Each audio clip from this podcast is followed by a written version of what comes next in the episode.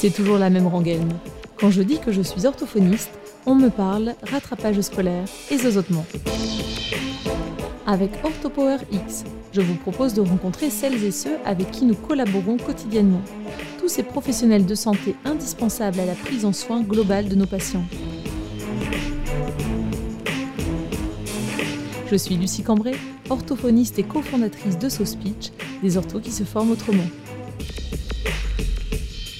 Dans ce premier épisode dédié à la collaboration avec les autres professionnels de santé, je reçois Elisabeth Perifonta, phoniatre à Strasbourg. Nous discuterons ensemble de sa relation quotidienne avec les orthophonistes, qu'elle considère comme ses alter ego. Nous parlerons aussi port du masque et avancées scientifiques.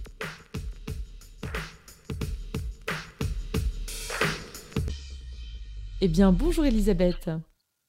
Bonjour Lucie.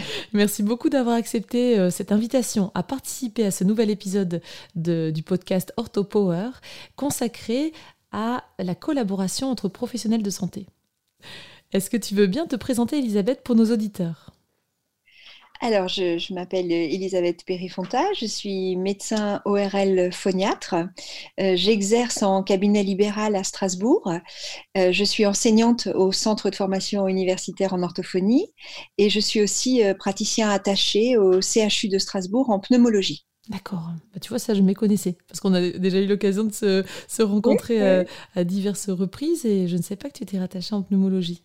C'est très intéressant. Et est-ce que tu as l'occasion, euh, Elisabeth, en entrant tout de suite dans le vif du sujet, est-ce que tu as l'occasion de travailler avec des orthophonistes? Eh bien, je travaille euh, en permanence avec des orthophonistes. Ce sont euh, mes alter ego. donc, dans mon activité de, d'ORL, alors moi, j'ai un profil d'ORL un petit peu particulier puisque mhm. je fais surtout de l'ORL fonctionnel. Mhm. Et parmi l'ORL fonctionnel, euh, je, m'occupe euh, à la fois de personnes en situation de handicap euh, de surdité.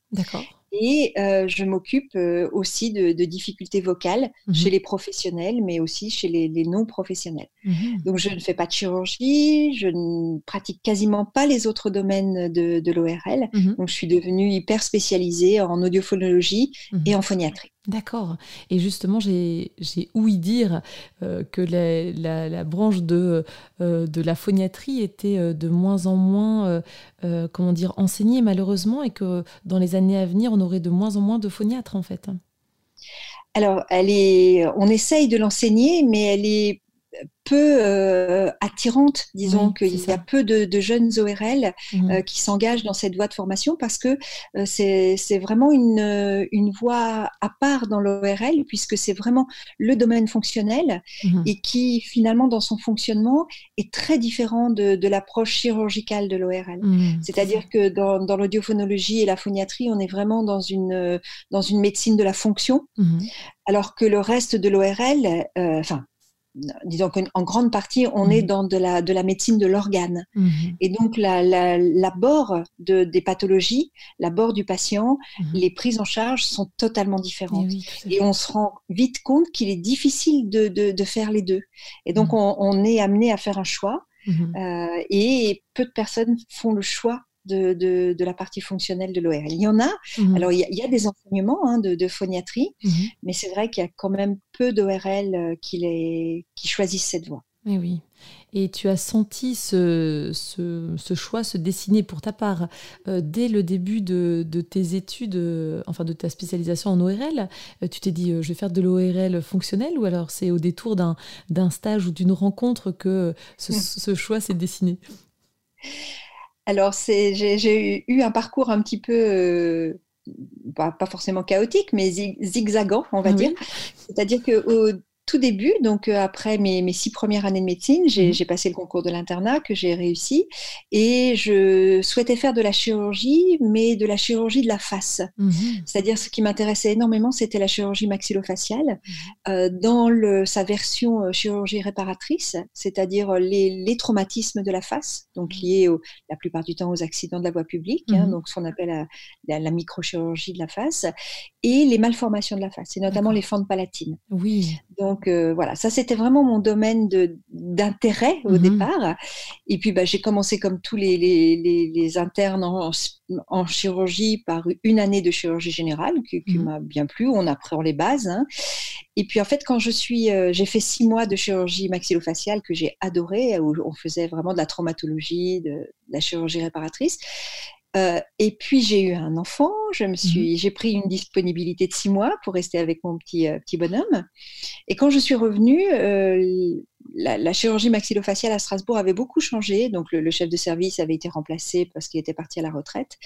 Et la chirurgie maxillofaciale avait pris une tournure très très différente, beaucoup plus orientée vers l'esthétisme, ah oui. ce qui me plaisait absolument pas. Mmh. C'était pas du tout le choix que j'avais fait. Et donc j'ai changé de voie. Je mmh. me suis retrouvée en ORL. Mhm. Euh, où je suis arrivée dans une équipe euh, adorable, mais où j'étais très malheureuse parce que ça ne me plaisait absolument pas. C'est-à-dire que j'ai vécu comme une, agression très importante euh, la, chirurgie laryngée, les, mhm. laryngectomies totales, les curages, les, mhm. et je me disais je je, pourrais pas faire ça. C'était, j'avais vraiment du mal à, face à, ce, à ces mutilations, face et puis j'étais toute jeune hein, dans mon parcours, donc c'était ça vraiment comme une grande violence mmh. euh, de ce que je voyais, mais aussi de la façon dont les soins étaient prodigués, les, mmh. aspirations, les soins de canule, tout, tout, ça, ça a été très très difficile pour moi. Et puis, par hasard, euh, je me suis rendu compte qu'il y avait dans le service ORL un, professeur qui participait euh, très régulièrement à ce qu'on appelait la consultation de la face, entre guillemets, mmh qui était euh, la, prise en charge, l'évaluation des enfants porteurs de fente palatine. Ah, et donc, je me suis glissée dans cette consultation que j'ai vraiment là, je me suis retrouvée moi-même. Mmh. et donc, j'ai participé à cette consultation. J'ai mis en place des consultations pour le tout petit enfant, donc de, la naissance à trois ans avant. Et euh, j'ai fait ma thèse sur, sur ce sujet. Ah bah, et puis par ça, bah, j'ai découvert, je suis entrée dans l'audiophonologie en fait et la mhm. phoniatrie, et donc ça m'a conduit aux enfants sourds, puis aux mhm. adultes sourds, euh, et puis euh, à la voix. Alors mhm. euh, peut-être parce que justement quand quand on est privé de, de l'audition et du contrôle de sa voix, bah, ça, ça interroge sur la voix elle-même, et c'est secondairement que je suis arrivée à la voix. C'est intéressant de voir que tu as renoué finalement avec ce qui t'intéressait au départ, les fentes palatines et les consultations de, de face en fait, hein, c'est ça? C'est ça, oui, oui. J'ai, heureusement que j'ai retrouvé ce. Parce que je, je, me sentais vraiment pas du tout euh, à ma place. Et, mmh. je, je me suis rendu compte aussi que la chirurgie, finalement, j'aimais beaucoup parce que je suis quelqu'un de très manuel. Mmh j'adore bricoler, je fais beaucoup, beaucoup de choses. Euh, et le geste chirurgical me plaisait. Mmh euh, mais ce qui était très compliqué pour moi, c'était l'impression. Enfin, c'est vraiment cette notion de violence faite à l'autre. Oui j'ai cet acte et je n'ai pas réussi à dépasser ce cap. Alors mmh. les, autres chirurgiens heureusement y arrivent. Euh, moi j'ai pas réussi mmh. et donc c'était très bien que je puisse rencontrer cette part fonctionnelle de l'ORL où je me mmh. suis euh, épanouie, je pense, et ah, euh, je suis très heureuse hein, de, de, ce parcours et de, de, mon activité actuelle en tout cas. Et tu évoquais justement ton, ton, ton goût pour euh, le, bricolage, la manipulation et tout ça. Ça me permet euh, de faire un petit aparté sur le, les magnifiques bouquins que tu crées, euh, les magnifiques bouquins qui sont des, des bouquins pop art. sur, j'en ai encore parlé la semaine dernière à des participantes à ma formation en voix, en disant mais si vous avez un seul livre à vous procurer pour expliquer le fonctionnement de la voix aux enfants, mais pas que, hein, vraiment je, je me rends compte que j'utilise euh, ton, ton, travail, enfin ton, ton, bouquin aussi pour les, euh, pour les adultes, euh, bah, c'est le tien. Donc je vais le citer parce que c'est D'où vient notre voix C'est bien cela C'est ça. avec des magnifiques dessins. Et c'est vrai que c'est toi qui, qui a qui a créé tout ça parce que dans une des vidéos explicatives, tu montres presque tes prototypes et ça, je m'étais dit mais quel talent? ah ben c'est vraiment euh, l'autre versant de, ma mm. vie. C'est euh, euh, oui, bah, ça faisait longtemps que je réfléchissais sur comment avoir un support mm. qui explique le fonctionnement de la voix. Donc j'avais beaucoup réfléchi, les livres bien entendu, mm. les, vidéos sur Internet, mais il manque la profondeur en fait. et Et, les maquettes, il y, en a, mais elles n'étaient pas animées. Or, la voix, c'est le mouvement. Et, donc, j'ai vraiment beaucoup réfléchi sur comment faire du mouvement. Et c'est vraiment en, retombant sur les livres pop-up de mes enfants que je me suis dit, mais voilà la solution. Donc j'ai euh, acheté beaucoup, beaucoup de bouquins pop-up, je les ai démontés, euh, je me suis abonnée à des podcasts pour, euh, pour me former ah, au pop-up. Ah et, voilà, et j'ai créé les, mécanismes. Ah, mais ça rend très très bien, c'est vraiment génial, ça vaut la peine. Alors je mettrai, comme à mon habitude, tu sais, pour chaque épisode de podcast, quand on a une référence bibliographique, quand l'invité cite un, un, bouquin, je le mets, je mets la référence en dessous de l'épisode. Là, je noterai aussi euh, la référence de tes bouquins parce que tu as créé un bouquin pour la voix et l'autre pour euh, l'audition, en fait, c'est ça hein? C'est ça, c'est mhm. Ils sont très très bien, donc félicitations. Sur le même principe. oui, tout à fait, c'est génial, vraiment. Pour les enfants comme pour les adultes, vraiment, ça donne une, un éclaircissement, euh, une, une information qui est bien complète et on arrive vraiment à, à se rendre compte grâce au mouvement. C'est tout à fait ça. À l'heure actuelle, comment tu travailles, euh, Elisabeth Au niveau de ton cabinet, euh, tu ne travailles qu'en libéral euh, en consultation, alors du coup, et en suivi de phoniatrie et d'audiophonologie, alors c'est ça? Alors, je travaille donc essentiellement au cabinet, mmh donc où je, je, reçois donc en très très grande partie donc soit des, enfants pour des bilans d'audition, mmh donc à tout âge, mmh de, la naissance à, l'âge adulte, euh, et donc j'assure le, dépistage, le diagnostic, euh, l'accompagnement, le suivi, euh, l'intégration scolaire, enfin mmh tout, tout, ce qui concerne l'enfant sourd dans, son développement, et donc en collaboration bien entendu avec les, orthophonistes où on participe ensemble à des réunions d'intégration, enfin tout ce qui tout ce qui peut faire que le, tout se passe le mieux possible mmh. pour, pour l'enfant. Mmh. Et mon autre grande partie, donc c'est la, le, pareil, le, diagnostic, le suivi des patients euh, ayant des difficultés vocales. Mmh. et là aussi, bah, bien entendu, en collaboration étroite avec les orthophonistes. J'ai très souvent des orthophonistes qui viennent au cabinet avec leurs patients ah pour assister au, ah au bilan. Mhm. Et ça nous permet bah, d'échanger à trois, le, bah patient, l'orthophoniste et moi, concernant bah, la pathologie éventuellement ou les, les, les, remédiations de ce qu'on ce mhm. peut, euh, ce qu'on peut en tout cas dans quel sens on peut aller pour, euh, pour aider le, le patient. Mhm. Et puis donc j'ai une activité annexe euh, en pneumologie. Donc, je suis praticien en, pneumologie. Alors, ça, c'est très particulier parce que c'est grâce à une orthophoniste que je suis entrée dans ce, dans ce ah, service il y a une dizaine d'années, il y a une étudiante en orthophonie qui a fait son, mémoire sur la voix des asthmatiques.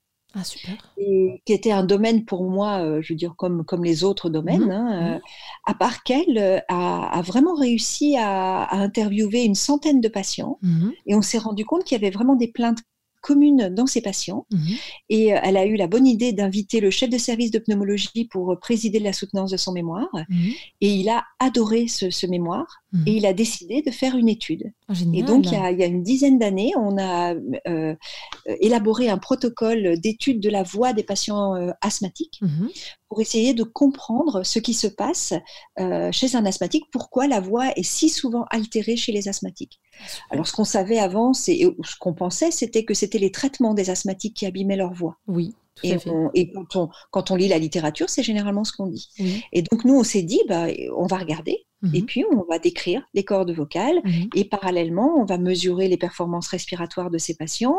On va bien noter ce qu'ils prennent comme traitement. Enfin, c'était vraiment ah, un protocole euh, mené par l'hôpital avec mhm. euh, donc le, service de, de, santé publique qui nous faisait toute la partie euh, méthodologie. Enfin, c'était vraiment une très très grosse étude qui a pris.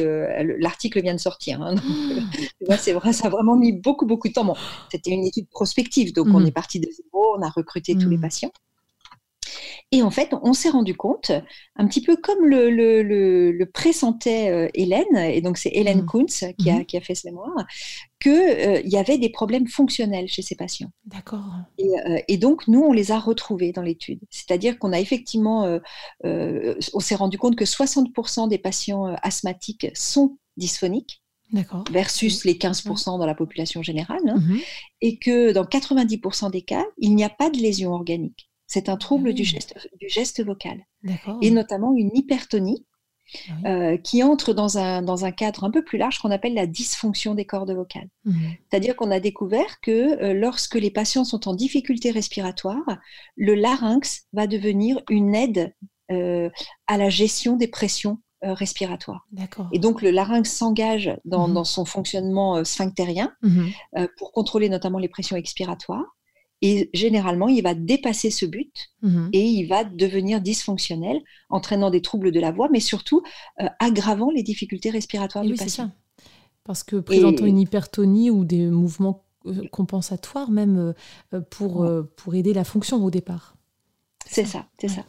Et alors, la, grande découverte qu'on a eue, c'est qu'on a confié ces patients à des orthophonistes mhm. en leur demandant, effectivement, là, l'objectif premier, c'est pas forcément la voix, mhm. mais c'est le relâchement du larynx. Mhm. Donc, utilisons euh, les méthodes de rééducation vocale à destination de l'hypertonie laryngée, mais dans un but de relâchement laryngé pour améliorer la, respiration. Et, oui, Et on s'est rendu compte que ces patients étaient bien sûr améliorés sur le plan de la voix, mais nettement amélioré sur le plan de la fonction respiratoire. Ah super, ah oui, c'est fascinant. donc les, les, orthophonistes du Grand Est sont beaucoup sollicités pour les patients présentant des difficultés respiratoires. Et c'est euh, très gratifiant parce que ça mhm. marche très très bien. Ah, c'est assez rapide. Une fois que le patient comprend comment mhm. relâcher son larynx, c'est le, ils nous le disent tous, c'est le paradis. C'est le paradis confort, respiratoire. Euh, confort respiratoire, ça doit être euh, un tel renouveau et un tel, une telle libération aussi. Parce que de sentir que tout se sert euh, pour parler, mais pour respirer aussi au quotidien, ça va être ah oui. tout à fait. Ah bah c'est super, surtout si tu, tu as les références de cet article, je pourrais éventuellement le communiquer, à moins que, pour l'instant ça ne soit pas encore euh, rendu on, public. On peut certainement l'avoir en ligne et, et, euh, je te donnerai les, références. D'accord, ou même juste le, le nom. donc c'est. C'est Hélène Kuntz. Hélène Kuntz, c'est ça, tout à fait. Elle a fait son mémoire peut-être en 2011 ou 2010. Mhm. Alors, je ne sais pas s'ils étaient déjà mis en ligne, mhm. mais, euh, mais je pense qu'en en, contactant Hélène, elle, mhm. euh, elle, a certainement une version numérique euh, ah, qu'elle partagera. Ouais, c'est vraiment, c'est vraiment hyper intéressant, tu vois. je méconnaissais cette, cette vision de, de l'ORL fonctionnel en lien avec la, respiration, oui, tout ce qui est hyperkinésie laryngée, dyskinésie laryngée, fermeture du larynx, mais en lien avec, avec l'asthme, euh, c'est quelque chose mm. que je méconnaissais, donc ça c'est hyper intéressant en effet. Et en fait, donc du, on est parti de cette étude et mm-hmm. finalement on s'est rendu compte que l'orthophonie a un rôle aussi euh, tout à fait euh, efficace mm-hmm. dans les toux chroniques. Mm-hmm. Ça aussi c'est quelque chose qu'on a découvert parce qu'on s'est ah rendu compte qu'un grand nombre de toux chroniques, c'est aussi de l'hypertonie laryngée. Oui, tout à fait. Et donc quand on règle ce problème d'hypertonie laryngée, la toux disparaît. Et oui. Et donc on a des patients qui toussent depuis 20 ans et qui au bout de 5 séances d'orthophonie ne toussent plus. Oui. Et ce n'est pas miraculeux, c'est juste euh, mécanique en fait. Parce que parfois quand ça va, ça marche très très bien avec des patients, ils nous disent oh, c'est miraculeux. Et j'ai tendance à leur dire c'est juste mécanique parce que tout était serré. On, redétend, on trouve une tonie et donc on aide la fonction à, être, euh, à, pouvoir se réaliser alors qu'avant elle était euh, contrariée quelque part. Tout à mmh. fait, c'est tout à fait ça. Et donc, je trouve que ce qui est intéressant, c'est que ça ouvre d'autres champs à l'orthophonie. Mmh. C'est-à-dire qu'il y, a déjà de très très nombreux champs, mmh. mais là c'est vraiment un champ euh, dans la sphère médicale, je mmh. dirais vraiment, dans le sens où euh, euh, il y a vraiment des résultats du, sur le plan médical, et ce sont souvent des, rééducations. Alors quand on, quand on vise hein, uniquement l'hypertonie laryngée, après les patients vont découvrir d'autres besoins au niveau vocal, vocaux, au niveau vocal, pardon, mais c'est une rééducation qui est assez courte. Euh, donc il y a des effets assez rapides, ce qui est très gratifiant pour, pour l'orthophoniste, bien sûr, et qui permet après d'explorer d'autres domaines du larynx, et notamment mmh. la voix. Parfois, souvent, les, les, patients vont avoir des demandes qu'ils n'avaient absolument pas au départ. Mmh. Ah ils vont se retrouver euh, à avoir des, une fonction euh, qui leur permet d'explorer d'autres horizons. On va ah, Super. Est-ce que pour la plupart du coup des pneumologues que tu connais ou que tu as l'occasion de côtoyer, euh, c'est encore euh, un travail d'explication, d'information à effectuer, ce lien entre pneumologie et orthophonie, euh, comme c'est encore tout récent? Enfin, cet article, tu le disais, vient d'être publié. votre étude, le, le, mémoire date d'il y a une dizaine d'années, c'est ça? Donc c'est encore tout récent. Est-ce que tu, euh, tu, ressens le besoin d'expliquer ou tu as l'impression que progressivement euh, ça se fait de plus en plus euh Spontanément? Alors, à Strasbourg, mm. les, pneumologues sont sensibilisés. Ah, super. Et, on, travaille vraiment beaucoup ensemble, mm. mais il y a vraiment un travail d'explication qui, est, qui est à faire avec nos collègues ORL, déjà, parce que euh, il suffit pas de regarder la couleur des cordes vocales et de vérifier qu'il n'y a pas de lésion. Hein. C'est mmh. vraiment une analyse du fonctionnement du larynx. Mmh. Et ça, à nouveau, les ORL sont pas forcément formés à le faire. C'est ça. C'est-à-dire qu'ils regardent l'organe, mais à nouveau, là, c'est la fonction. Mmh. Donc, c'est très important d'évaluer le comportement des, bandes ventriculaires, le resserrement antéro-postérieur, les attaques. Est-ce que, enfin, il y, a vraiment ce, côté de la recherche de l'hypertonie qui, est du domaine fonctionnel et auquel les, les ORL sont pas forcément habitués. Les phoniatres le sont, mais pas les les ORL. Et euh, alors les pneumologues dans les autres euh, régions ne le sont pas forcément. Mhm. Et donc il y, a vraiment un travail de communication mhm. mais auprès des orthophonistes aussi, parce que ça ne fait pas partie des enseignements la plupart du temps qu'ils ont eu au cours de leur formation. Hein. Donc il y a un travail d'information. Donc il y a quand même un travail de, de, communication et de formation. C'est ça. Et au niveau de tes collègues euh, ORL, du coup, euh, tu évoquais en effet le fait qu'ils n'étaient pas forcément sensibilisés à.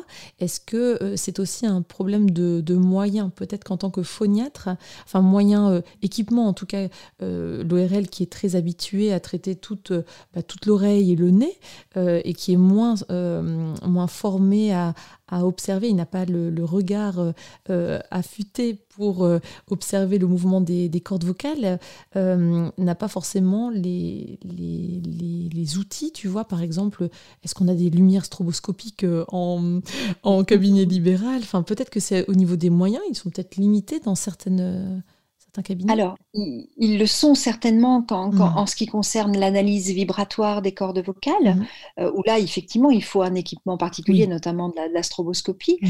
Mais euh, finalement, dans, ce domaine-là, hein, dans le domaine de la dysfonction des cordes vocales, euh, les, ORL ont tous un nasofibroscope, ils mhm. regardent tous le larynx avec le nasofibroscope et ils peuvent voir les signes de la dysfonction mhm. avec le nasofibroscope. Simplement, euh, je pense qu'ils ne sont pas habitués à mhm. analyser le, comportement euh, supraglottique. ils, sont focalisés sur l'organe qui est la corde vocale, mais c'est normal parce que c'est comme ça qu'on les forme. Et puis, le, la, la, crainte première d'un ORL, c'est qu'il y ait une pathologie cancéreuse sur le, sur le larynx, les cordes vocales. Donc, encore une fois, on retrouve cette dichotomie entre l'organe et la fonction. Tout à fait. ils ne sont pas forcément euh, formés à, bah oui, ils savent où sont les bandes ventriculaires, ça, il n'y a pas de souci, mhm. mais que les bandes ventriculaires soient arquées ou bombées, pour eux, mhm. ça n'a pas de signification. Alors que pour un phoniatre, ça, ça, change tout dans le geste vocal. Mhm, il y a aussi une formation à ce niveau-là. Alors, je, je, crois que ça...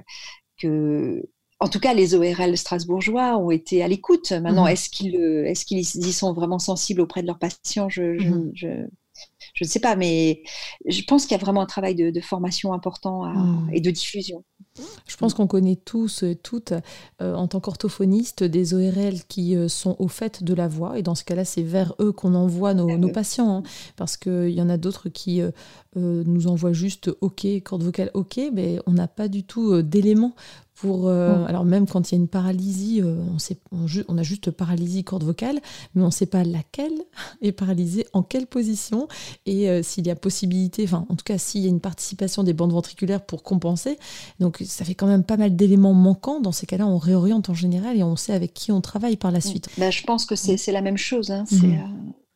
Alors, moi, j'essaie vraiment hein, de faire ma part du travail en essayant de former, de sensibiliser mes collègues. Et, euh, voilà, alors on, est entendu ou pas entendu, hein, mmh. ça dépend. Il y a des, ORL qui n'ont pas du tout la fibre fonctionnelle. Hein, mmh. Et j'entends beaucoup de gens qui disent oui, enfin tout ça c'est dans la tête. Mmh. Bah oui, mais en même temps tout est dans la tête. Hein, je veux dire, le cerveau est dans la tête. donc, euh, donc oui, je suis tout à fait d'accord, tout est dans la tête. Maintenant, si on est en train de dire que tout est psychogène, non, je ne suis, pas, suis pas complètement d'accord. Mais Même sinon, si, on aurait euh, les personnes, les patients vers des psychologues, tout simplement. Voilà, c'est-à-dire on peut comprendre que quand on tousse toute la journée, mmh. euh, quand on a peur de tousser toute la journée, on puisse avoir une attitude de, euh, d'anxiété qui monte un petit peu quand même. C'est normal qu'après le psychologique prenne le relais parce que comme on, évite peut-être de parler ou on, craint de prendre la parole, mais euh, tout, dysfonctionnement peut conduire aussi à des, conduites bah, pas, pas sereines au niveau comportemental, de prise de mmh. parole et tout ça, tout à fait. Hein. Et au niveau de ton, ta collaboration avec les orthophonistes, est-ce que tu as euh, euh, des, des, conseils que tu donnes en général aux orthophonistes ou aux patients, peut-être aux patients qui seraient un peu étonnés que tu leur proposes de prendre contact avec un ou une orthophoniste? Mm. Est-ce que tu leur expliques davantage à quoi va servir l'orthophoniste, enfin le, suivi orthophonique? Est-ce que tu as déjà des conseils à donner aux patients?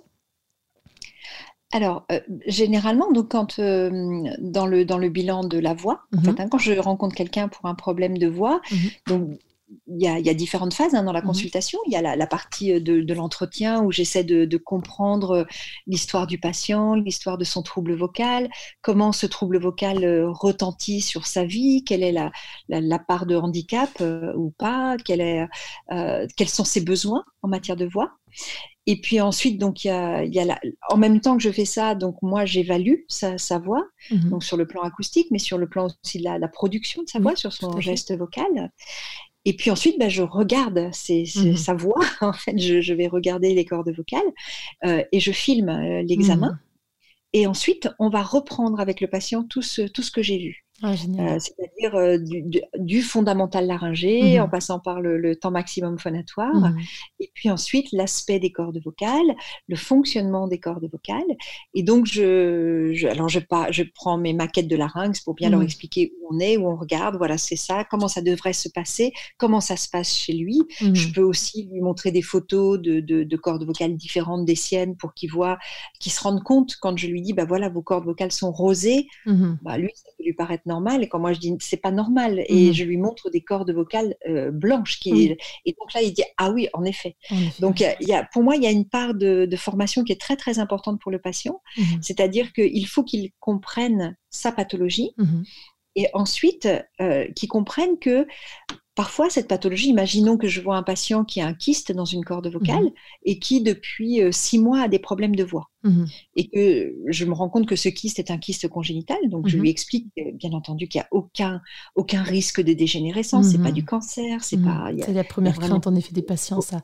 Est-ce que ça risque de, de dégénérer si euh, de, de s'empirer si on n'opère pas, si on laisse Tout à fait. C'est la première des craintes. J'insiste vraiment beaucoup, beaucoup là-dessus en expliquant que alors donc ça passe parfois. Je m'adapte aux patients et à ses demandes. Hein. donc ça peut aller jusqu'à un rappel de l'embryologie hein, pour dire comment ça fonctionne, pour qu'ils comprennent. Et Ensuite, donc, euh, je vais lui expliquer que pendant un certain temps, cette lésion, alors qu'il l'a depuis toujours, mhm. ne le dérangeait pas. donc, il, s'est passé quelque chose dans sa vie qui fait que son geste vocal mhm. fait que maintenant, cette lésion le dérange. Mhm. c'est peut-être pas la lésion qui le dérange, c'est le geste qu'il a mis en place pour la lésion qui le dérange. Et que euh, la corde vocale étant un organe tellement compliqué et complexe dans sa, dans sa constitution mhm. que aller opérer une lésion, c'est prendre des risques de modifier la structure de la corde vocale. Mhm. Donc il faut être sûr que si on enlève cette lésion, mhm. euh, d'abord on est certain qu'on modifiera pas la structure ou en tout cas le moins possible, et que d'autre part on, aura réglé le problème de voix, mhm. c'est-à-dire qu'il faut être certain que ce n'est pas le geste lui-même qui est finalement la source du dysfonctionnement. Et donc c'est comme ça souvent que j'amène l'orthophonie, mhm. dans le sens où euh, il va falloir penser euh, essayer d'intégrer un nouveau geste. Et pour ça, il va falloir passer par la décomposition du geste vocal. Mhm. C'est-à-dire que le geste vocal, on peut le simplifier en disant que le, ce sont les poumons qui envoient de l'air au mhm. contact des cordes vocales. Les cordes vocales se mettent à vibrer, produisent un son qui va passer dans les cavités mhm. et les cavités de résonance vont modifier ce son. Mais on peut agir à chaque étage, c'est-à-dire la façon dont on respire, dépend aussi la façon dont on se tient, mhm. la posture. Mhm. Alors là, le patient est assis devant moi, mais quand il travaille, quelle est sa posture? Comment il utilise sa voix? Et donc, qu'est-ce qu'on peut faire? Bah, Si c'est une enseignante de maternelle qui est pliée en deux toute la journée, comment on peut faire pour malgré tout avoir un geste qui soit euh, le plus efficace possible? Et en plus avec un masque. et, donc, j'essaie de lui dire à chaque étage, donc lui faire comprendre que la part du, fonctionnel est probablement certainement aussi importante que la lésion. Mmh, tout à fait. Et donc, moi, il est très rare, sauf, euh, sauf cas particulier, mmh. je, je, dis qu'on va d'abord essayer de voir si en corrigeant le geste, en mettant en place un geste vocal qui lui, qui lui amène plus d'endurance, plus de confort, mmh. eh bien, est-ce qu'on résout une partie ou la totalité des, des difficultés? Tout à fait. Et à ce moment-là, on se reverra Et donc là, pour moi, la prise en charge orthophonique, c'est vraiment quelque chose de très important pour moi mmh. parce que c'est une aide au diagnostic mmh et notamment une, aide à la décision thérapeutique. Oui, tout à fait. Et c'est pas du tout comme on pouvait l'entendre il y a une vingtaine d'années. Euh, en cas d'échec de l'orthophonie, on opère. C'est davantage est-ce qu'on peut, euh, en regardant la, balance bénéfice-risque, déjà obtenir une, une, fonction euh, peut-être enfin pas forcément idéal, mais euh, qui convient au patient. On peut se dire, bah, là, euh, euh, on n'a pas besoin d'opérer, enfin bien sûr avec l'avis de, de l'ORL, mais le patient dit, bah, déjà, j'ai retrouvé une voie qui me semble déjà meilleure. justement, je craignais de me faire opérer, bah, je préfère ne pas faire opérer et continuer l'orthophonie peut-être. C'est vraiment, et, quand on va parler, parce que ce mmh. geste chirurgical, il est parfois nécessaire, c'est vraiment d'expliquer pourquoi on le fait. Mmh. Et, donc, ça part vraiment de l'analyse de ce qui se passe au niveau des cordes vocales. Mmh. C'est-à-dire l'analyse vibratoire, ben voilà, la lésion est là, elle gêne l'accollement des cordes vocales, mais le, geste que vous mettez en place, souvent cette hypertonie, rigidifie le système et lui et cette, hypertonie aussi gêne l'accollement des cordes vocales. Et donc peut-être en faisant autrement, en, durcissant moins le hmm. système, eh bien peut-être que la lésion sera moins gênante. Elle sera toujours là, mais peut-être qu'elle sera moins gênante. Donc on va essayer. Hmm. Si ça ne fonctionne pas, effectivement, il nous restera, le, on, pourra euh, à ce moment-là euh, enlever cette lésion, mais on saura ce que le fait d'enlever la lésion nous apportera. Hmm. Parce que là aussi, c'est pas miraculeux. Et puis, il y a des risques. Et moi, par exemple, euh, les, des, des, phonochirurgiens, il y, en a enfin, j'espère qu'ils ne seront pas vexés d'entendre ce que je veux dire, mais mmh. il n'y a pas beaucoup de phonochirurgiens avec qui je travaille. Mmh. Parce que euh, la, chirurgie de la voix, euh, c'est quand même, euh, c'est la chirurgie d'un diamant. Hein. Mmh. C'est vraiment. c'est très délicat. pour moi, il y a, deux, situations. Soit la lésion est vraiment très superficielle, elle ne dépasse pas la muqueuse ou l'espace de Reinke. Et je, je, travaille avec un chirurgien de Strasbourg en qui j'ai totale confiance. Mais il est d'accord avec moi quand la lésion est intracordale, mhm. lui, il touche, il touche pas. Et donc, à ce moment-là, moi, j'envoie les patients à Lyon. Oui, tout à fait. C'est ce qu'on avait vu en C'est aussi accepter mhm. le fait que euh, c'est pas une chirurgie euh, banale. Mhm. Donc, ça veut dire aller à Lyon. Donc, euh, ça veut dire beaucoup de choses. Ça veut dire un repos vocal post-opératoire. Ça veut dire un arrêt de travail, de l'orthophonie qui reprendra dès la levée du repos vocal. Pour, donc, c'est voilà, c'est pas la chirurgie et puis tout, tout va bien. Oui, tout à fait. Non, c'est la chirurgie dans un protocole de soins et la chirurgie n'est qu'une étape et mmh. pas, pas, forcément la plus importante. C'est pas tout à fait ce que je veux dire, mais je veux mmh. dire, le, geste, c'est le geste qui est important. Mmh, tout à fait. Et du coup, ça reste aussi euh, assez euh, optimiste par rapport aux personnes qui ne peuvent pas se faire opérer parce qu'ils ont des difficultés euh, cardiaques. Ou, euh, et dans ces cas-là, de se dire qu'on peut déjà euh, améliorer peut-être le geste. On a déjà un espoir quand même. tout n'est pas fini parce qu'on a une lésion non opérable au niveau des, des cordes vocales. Super. En ces temps euh, troublés de, Covid et de coronavirus et de port de masques et de gestes barrières, et, enfin voilà, si on ne parle que de ce qui nous, nous, nous amène aujourd'hui et pas de tous les dommages collatéraux, bien sûr, euh, économiques, euh, qui, sont, bon, qui risquent d'être encore plus difficiles, et puis au niveau psychologique aussi, parce que c'est pas anodin de ne pas avoir de contacts sociaux. Mais si on s'en tient à ce qui est port de masque, résonance vocale, est-ce que toi, Elisabeth, Elisabeth, tu euh, as l'impression, euh, parce que là c'est vraiment de l'empirique, je pense pas qu'il y ait déjà des études qui aient été faites depuis mars dernier, donc là on est en novembre, est-ce que tu as l'impression qu'il y a davantage de personnes qui ont des problèmes de voix ou alors des problèmes de voix, des troubles de la fonction vocale qui seraient réapparus chez des patients que tu n'avais pas vus depuis quelque temps? Est-ce que tu as remarqué quelque chose de ce type-là? Oui, très nettement. Oui très nettement. Mm. Je suis euh, en fait assaillie de, demandes de prise en charge mm. par des enseignants mm. euh, depuis euh, la, on va dire une quinzaine de jours avant les vacances de la Toussaint, où des gens ne, on peut plus sur le plan vocal. C'est-à-dire, c'est pas forcément des gens que je connais. c'est euh, des gens qui, la plupart du temps, n'avaient jamais eu de, de, bilan de voix mm. et qui, là, euh, avec le port du masque, euh, la voix se déstabilise complètement. Ils mm-hmm. sont épuisés. C'est vraiment la notion d'épuisement et d'épuisement vocal, d'épuisement physique aussi. Mm. Et du coup, j'ai été tellement surprise par cette, cette abondance hein, vraiment de, de demandes qu'on a euh, avec une amie que tu connais peut-être, qui est Isabelle Marx. Oui. Euh, on a préparé une petite conférence. En fait, mhm. on devait le faire au départ avec la Maïf, qui est une, une assurance des enseignants, mhm. euh, qui devait nous héberger dans les locaux pour qu'on fasse cette réunion en présentiel. Mais étant donné l'état actuel, on, a, on a basculé sur la visio. Mhm. Et on fait une conférence, entre guillemets, kit de survie ou boîte à outils c'est pas de la rééducation, mmh. c'est pas du, du, du, de la formation vocale, c'est des, vraiment des petits trucs mmh. pour euh, euh, avoir moins de soucis avec le masque. Mmh. Super. Alors, j'ai, donc j'ai effectivement la plupart des gens que j'ai rencontrés qui sont en difficulté avec le masque, c'est des gens qui avaient déjà des problèmes, mais qui vaille que vaille s'en sortaient. avec l'arrivée des vacances, ok, ça tenait. Mais là, donc c'est c'est comme si c'était la goutte qui fait déborder le vase. Et là, vraiment, ils sont en demande. J'ai des patients à l'inverse mhm. qui sont suivis en orthophonie pour des problèmes de voix que je vois là parce que c'est des, des, consultations programmées qui ne me parlent pas du masque. Donc je parle d'enseignants hein, notamment. Et quand je leur pose la question, mais le port du masque, bon, non, ça va, pas de problème.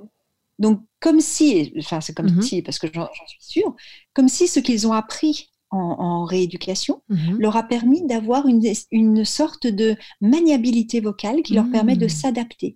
C'est-à-dire l'effort, euh, le, masque c'est un effort vocal parce que mhm. ça baisse un peu l'intensité de notre voix, c'est un obstacle hein, sur le, sur le visage. devant la bouche, tout à fait. Eh bien, ces gens-là ont des outils et ils les appliquent. Et finalement, je suis très surprise parce que j'avais peur que les patients en difficulté vocale soient euh, finalement euh, encore plus en difficulté. Eh bien, la plupart, non. En fait, euh, euh, finalement, ils utilisent les outils et euh, ils s'en sortent assez bien. c'est une bonne chose. puis, il y a des gens qui ont de très très importantes difficultés vocales de base, où on est mmh. déjà dans, dans, du, handicap et de, où on a par exemple des, des, des micro-amplificateurs pour faire classe, où on a mmh. déjà joué sur le, le, temps de travail, où on a mmh. déjà des temps partiels thérapeutiques, ah ou des, des allègements de services. Et cela, par contre, ça, c'est vraiment très, très difficile. Donc, ça, ça, va dépendre un petit peu de ce qu'il y avait avant, finalement. tout à fait. Et je trouve que, paradoxalement, l'arrivée du masque, c'est presque quelque chose qui révèle les hmm. difficultés et qui donne toute son importance à la, prévention vocale, hmm. mais aussi à la formation vocale. Et là, je suis comme par hasard, euh, j'ai été contactée il y a 15 jours par l'INSPE, hmm. alors que ça fait des années que je leur dis qu'il faut une formation eh des, jeunes, des jeunes enseignants avant qu'ils soient en classe. J'avais jamais eu de réponse. Et là, j'ai été euh, contactée pour euh, effectivement parce que là il y a des demandes en fait. Hein, les, gens sont en souffrance hein, par rapport euh, par rapport à la, voix dans le la, voix et le masque. Mmh.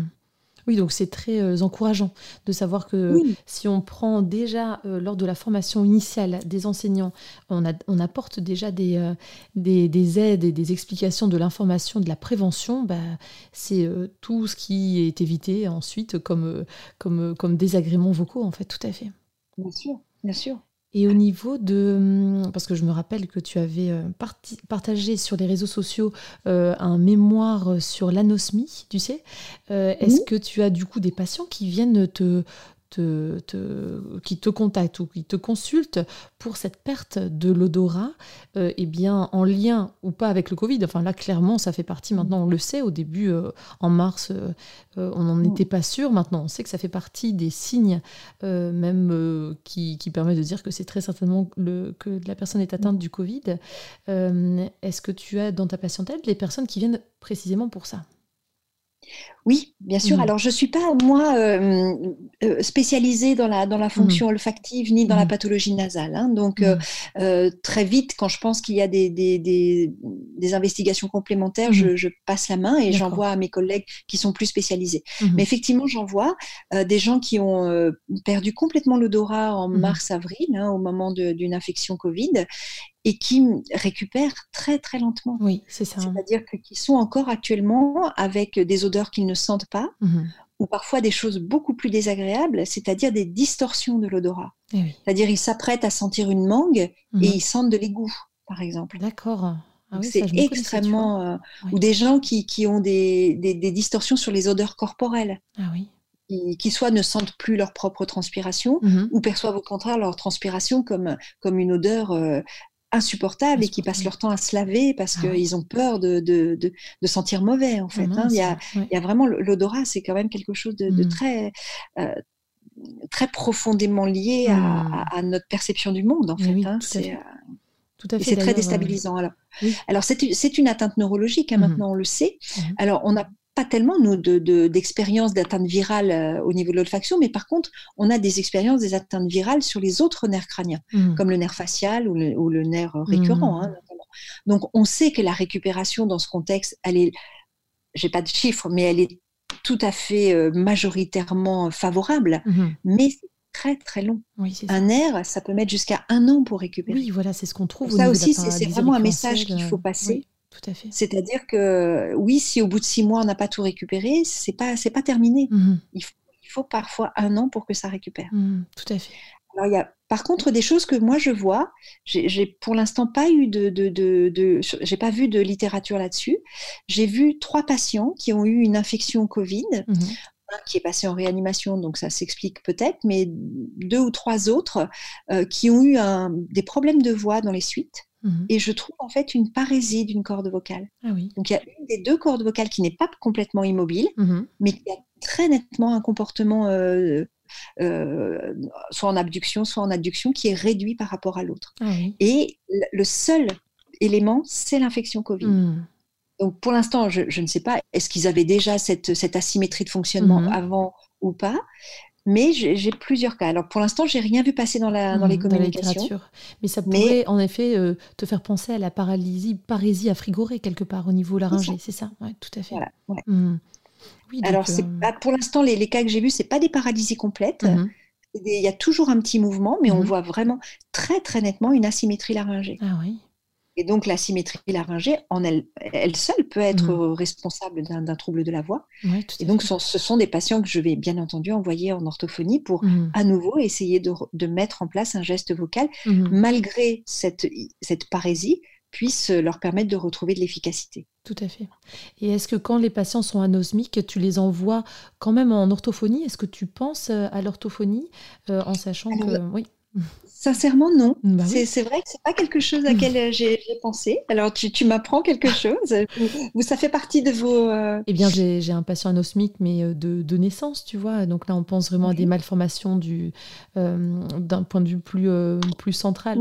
Mhm. En tout cas, il y a eu pas mal de publications sur les groupes sociaux, les réseaux sociaux de nouveau, d'orthophonistes qui cherchaient de la littérature et qui cherchaient des, articles. et on partit du principe, apparemment, alors j'en ai pas encore vu euh, et reçu des patients euh, atteints euh, de Covid qui venaient pour de l'anosmie, mais on partirait du principe que la fonction aidant, enfin l'entraînement aidant à retrouver la fonction, eh bien en stimulant le bulbe olfactif, en stimulant l'organe, eh bien la fonction pourrait revenir plus rapidement peut-être. Euh, et c'est vrai qu'il y a une. Euh, j'ai prévu un podcast sur l'intervention orthophonique en cas d'anosmie. Donc euh, je pense que c'est quelque ah. chose qui se développe. Très, très intéressant. Parce qu'effectivement, c'est vraiment le discours qu'on tient aux patients. Mhm. Dire qu'il faut continuer à entraîner la fonction, mhm. c'était le, propos du, petit texte de mhm. l'article que j'avais partagé. Tout à fait. Et moi, je me dis que, en, t'écoutant, que finalement, l'olfaction, ça fait aussi partie de l'oralité. Oui, tout à fait. Avec les flaveurs qui. tout à fait tout à fait. Donc, mais c'est vrai que je, je n'y honnêtement, je n'y, je n'y avais pas pensé. C'est vrai que là, ça, ça fait sens parce qu'on se dit que oui, c'est avec l'oralité alimentaire, le fait de ne pas avoir de d'olfaction va d'office euh, entraîner des perturbations de la perception du goût et, euh, mhm. et entre autres. Hein. et, donc mhm. peut-être qu'en réentraînant, euh, très certainement d'ailleurs, que ça, peut, ça pourra donner des résultats ou en tout cas un accompagnement pour le mhm. patient. Euh, donc, euh, je pense qu'en effet, dans les mois qui vont venir, on aura certainement des études qui vont sortir, des choses euh, plus, plus concrètes et, étalonnées qui, qui seront bien plus scientifiques qu'empiriques finalement, parce que là, on, on, essaie. Oui, mais ça hein. commence toujours comme ça. Hein. Oui, c'est vrai, tu as raison. On part toujours de la clinique et, mmh. Mmh. et c'est après qu'on commence à étudier un phénomène. Hein. C'est vrai, tout à fait. Est-ce que tu as des, euh, cas de patients euh, que tu as en tête, un cas de patient ou deux, euh, de patients que tu avais adressés à, l'orthophoniste ou, tu avais conseillé de voir un ou une orthophoniste, Elisabeth, et, ça s'est particulièrement bien passé ou au contraire, il y a eu une déception peut-être, parce qu'on peut aussi évoquer des cas où ça s'est pas passé comme convenu, comme prévu ou comme espéré? Est-ce que tu veux bien nous partager un cas J'ai beaucoup de, de, cas positifs, oui. on va dire.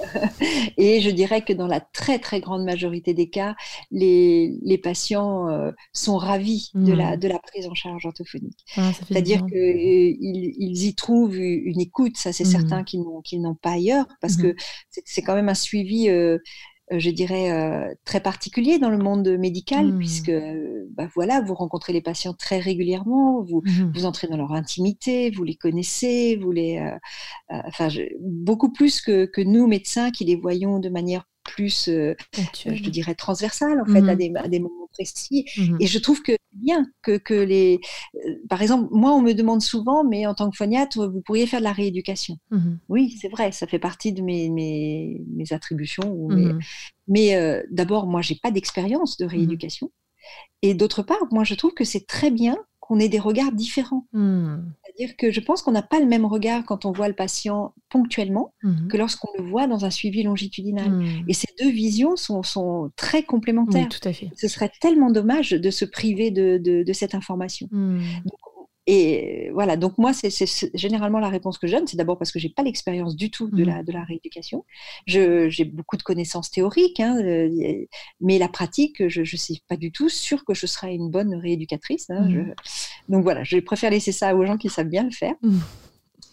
Et euh, oui, et je trouve que je, on a de la chance parce que c'est une profession où les, les, gens sont bienveillants, sont euh, euh, très professionnels, sont curieux, je veux dire, se mmh. forment en permanence.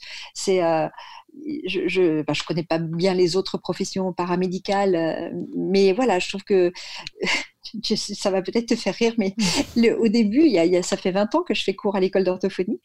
Et au début, je me disais, euh, oh, j'aurais adoré faire ces études. Ah et, je me disais, mais euh, oh, si j'avais envie de faire ces études. Mmh il y avait tellement de connaissances sur les sciences humaines que moi, je n'avais pas. Moi, j'avais des, une formation purement scientifique, en mmh fait. Hein, et, et, je, et je me disais, oh là là, j'adorerais, mais vraiment. Et donc, j'ai. J'ai vraiment piqué les cours à des étudiants. Ah, génial.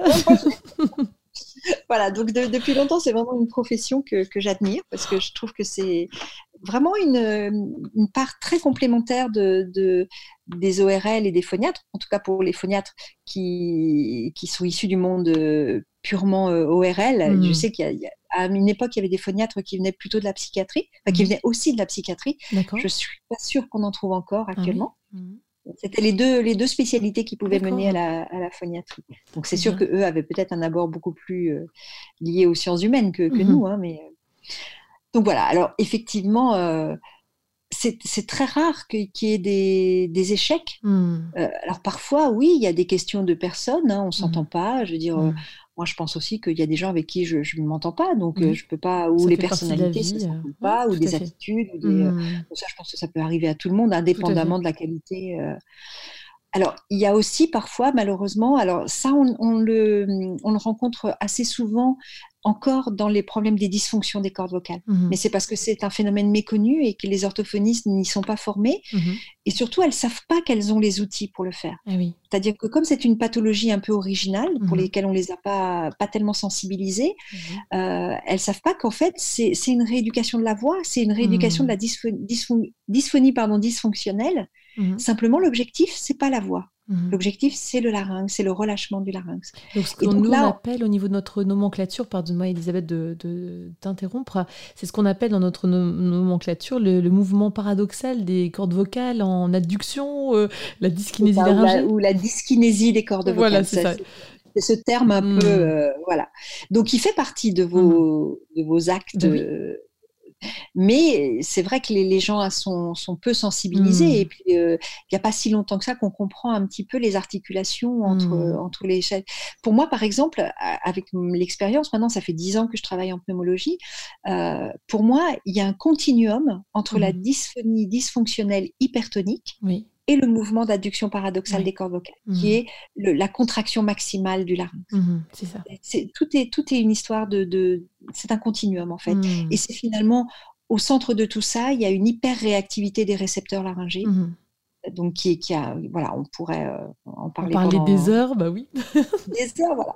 Et, je pense que quand on a expliqué à, un orthophoniste euh, le pourquoi. Et souvent, bah, moi, je, je, je, propose aux orthophonistes de m'appeler et je le mhm. dis aux patients. Mhm. Je dis que euh, si, si l'orthophoniste semble surprise par l'indication, par mhm. euh, vous, vous, parce que je vois aussi des patients, que, des, des, patients qui viennent d'autres régions, hein, donc ce n'est pas, forcément des orthophonistes que je connais. Et je dis, mais vous lui demandez qu'elle m'appelle ou qu'il m'appelle. Et puis on en discute et ça se passe très très bien. Et pour euh, assurer peut-être les, orthophonistes qui n'ont jamais pris en soin ce type de pathologie, euh, on peut citer le, superbe article que tu as écrit dans le, le recueil euh, de hum, Karine Klein-Dalin tu sais, sur la dyskinésie laryngée. Enfin, il y avait d'autres termes que tu proposais, mais c'est vrai que moi, je me suis sentie beaucoup plus à l'aise euh, avec euh, ce type de, prise en soin. J'ai eu l'impression qu'il y a eu, euh, en quelques, enfin, il y a quelques années, en quelques mois, j'ai eu plusieurs demandes. Alors, je me suis demandé si les ORL avaient été sensibilisés, s'ils avaient une, une formation. moi, je n'étais pas suffisamment formée, donc je me suis mm-hmm. renseignée comme on fait habituellement. Mais c'est vrai que je partagerai donc la référence de ton article parce qu'il y a vraiment des, des pistes très concrètes de, travail, mmh. d'astuces à donner aux patients. La petite question euh, traditionnelle du podcast, c'est euh, quel est selon toi, Elisabeth, le super pouvoir des orthophonistes? Mais tu as déjà, je pense, un peu répondu euh, juste avant. Qu'est-ce qui fait la spécificité de l'orthophonie? Les quelques qualificatifs que, que, tu évoques, que tu pourrais rattacher à l'orthophonie? Oh ben je, crois qu'effectivement, je vais reprendre un petit peu mmh. ce que j'ai dit. C'est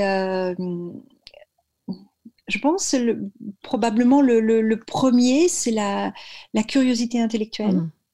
la, rigueur aussi, mmh. parce que c'est une, euh, une spécialité où finalement on est beaucoup dans la parole, donc on mmh. pourrait dire on est beaucoup dans l'empirique, mais en fait euh, euh, derrière cette parole il y a quand même des connaissances, il y a des, choses qui se, qui se mesurent, qui s'évaluent, la bienveillance, je mmh. crois. Je pense que ça, c'est vraiment quelque chose qui. Euh, euh, oui, je pourrais dire plein, hein. de choses.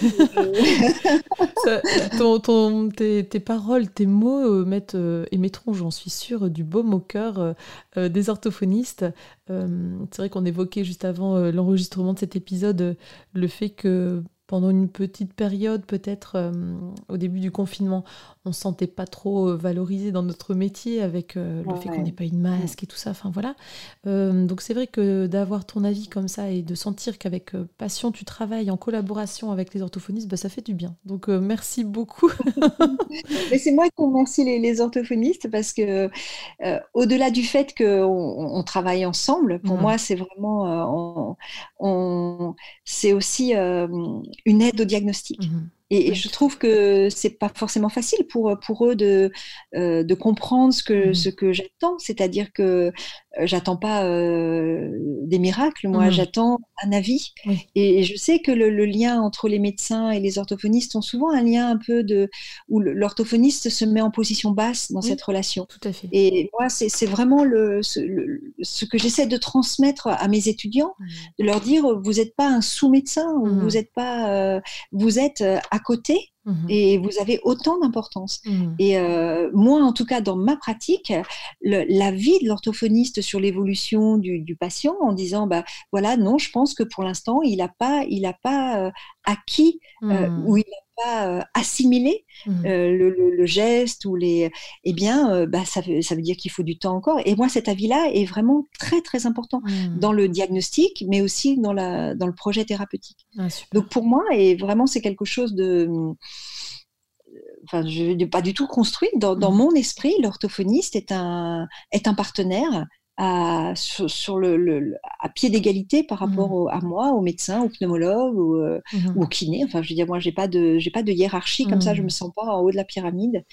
et je serais bien, euh, bien isolée si j'étais toute seule. Je pourrais rien faire en fait. Hein. Oui, c'est vrai que si on, travaillait tout seul dans son coin, sans avoir euh, d'avis euh, d'autres professionnels de santé, je pense que c'est le, suivi du patient qui en pâtirait aussi. Si on restait avec nos seules certitudes, ouais, tout à fait. Et vraiment, ce que je peux conseiller mmh aux orthophonistes en général, c'est que je crois, dans la plupart des cas, les ORL mmh. ne savent pas que vous avez besoin de renseignements. Hmm. Ils sont convaincus que s'ils vous disent paralysie euh, récurrentielle, point, hmm. ça vous suffit. Parce que paradoxalement, les ORL ne connaissent pas bien ce métier de l'orthophonie, alors que c'est un métier frère, quoi. C'est vraiment. Euh, mais ils pensent que vous avez des super pouvoirs et que si on vous dit ça, ça suffit. Et je, je crois vraiment que c'est pas du tout méprisant. C'est plus par la, méconnaissance du fait que pour euh, construire votre projet thérapeutique, vous aussi, vous avez besoin de renseignements. Et je pense qu'il y, y, a le fait de contacter le prescripteur. De lui poser les questions dont vous avez, dont les réponses vous sont indispensables, eh bien, ça permettra aux, ORL de se rendre compte à quel point euh, vous êtes des, des, euh, des professionnels mmh. euh, qui, qui, avaient besoin de renseignements mmh. anatomiques, physiologiques, et que, que votre action n'est pas magique, mais qu'en même temps, pour ceux qui le pensent, mmh. euh, vous n'êtes pas, euh, bah, de toute façon, ça ou rien, euh, c'est pareil. Hein. c'est parce que c'est aussi des discours que j'entends. Hein. Mmh. C'est aussi, bon, bah, de toute façon, on peut rien faire, on n'a qu'à l'envoyer chez l'orthophoniste. Oui, ça, on l'entend aussi parfois. aussi ce hein. genre de discours. Mais je pense que si, par votre appel, vous lui dites, moi, j'ai besoin de savoir dans quelle mmh. position est la corde vocale, quelle est la corde vocale, alors il, va, il, peut vous dire, mais pourquoi? Eh bien, parce que moi, dans ma, mes, mes pratiques de rééducation, je vais voilà, avoir des manipulations et j'ai besoin de savoir. voilà. Et ça, je pense que ça rehaussera Mhm. D'abord le niveau de connaissance des ORL. Mhm. Et euh, aussi peut-être pour certains, la, petite majorité, la euh, considération aussi euh, de, vos, de, vos, interventions. De nos interventions et le fait de qu'on soit considéré et reconnu dans, nos capacités, nos compétences, tout à fait. Bon, bah, un immense merci, Elisabeth, pour cette interview. J'ai adoré. Bah, à chaque fois que je te rencontre euh, ou qu'on se contacte, c'est. Euh, enfin, je bois du petit lait. C'est euh, c'est à chaque fois un énorme plaisir. Et puis, je pense que ça va intéresser bon nombre d'orthophonistes et peut-être d'ORL ou de phoniatres, parce que c'est vrai que. Voilà, le, podcast, euh, euh, finalement, euh, je me rends compte que ça intéresse aussi des personnes qui ne sont pas orthophonistes et c'est tant mieux pour faire connaître à la fois l'orthophonie, mais la phoniatrie, l'ORL. Alors, il y aura d'autres professionnels de santé qui, qui, qui, participeront à ce podcast. Donc, merci beaucoup d'avoir apporté ton, ton témoignage aujourd'hui. Je te souhaite une bonne continuation, Elisabeth. Toi aussi, Lucie, et à très bientôt en, en vrai. Tout à fait, à très vite. Au revoir, Elisabeth. Voilà, j'espère que ce nouvel épisode d'OrthoPower vous a plu. Si c'est le cas, je vous invite à vous abonner sur votre plateforme de podcast favorite, d'y laisser un commentaire et une note 5 étoiles pour que notre métier soit connu et reconnu.